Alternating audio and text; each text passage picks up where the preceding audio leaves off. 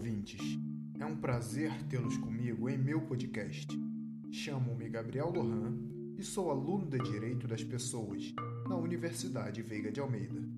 Sob o prisma do Objetivo de Desenvolvimento Sustentável número 10 da Agenda 2030 da ONU, que visa a redução das desigualdades, escolhi perscrutar a problemática da desigualdade de gênero feminino nas cidades.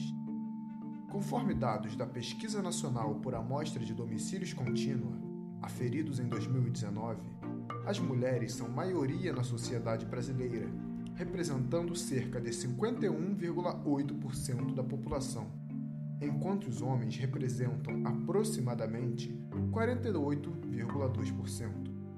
Contudo, sabe-se que, em se tratando de direitos e deveres, apesar de a lei dever ser aplicada de forma equânime, praxis, não é assim que ocorre. Em sociedades patriarcais como era a romana, em especial no período arcaico do direito romano, onde as relações de poder eram regidas, em grande parte, pelo pater familias, as mulheres não possuíam voz na sociedade, visto que sequer detinham plena capacidade jurídica de gozo. Roma foi precursora do mundo ocidental no que tange a sua cultura.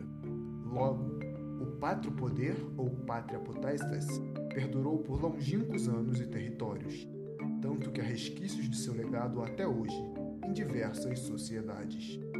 No Brasil, o relatório das Nações Unidas salienta que as mulheres brasileiras ocupam apenas 9,6% dos cargos no Congresso Nacional, enquanto a média global é de 21%. Em relação à desigualdade no trabalho, em 2018, a Organização Internacional do Trabalho afirmou que a probabilidade de uma mulher trabalhar é 26% inferior à de um homem. Infelizmente, há mais problemas.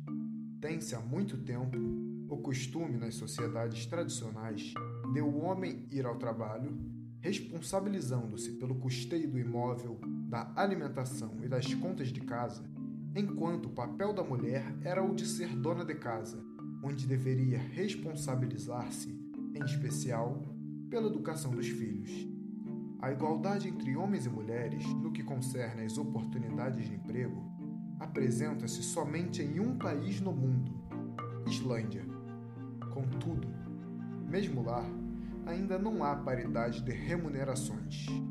Conclui-se, pois, que em um Estado democrático de direito que visa, entre outros assuntos, a promoção da igualdade entre todos, inclusive a de oportunidade de empregos, além do direito à dignidade, é mister assegurar às mulheres o que lhes é devido, pois muito falta para isso tornar-se possível.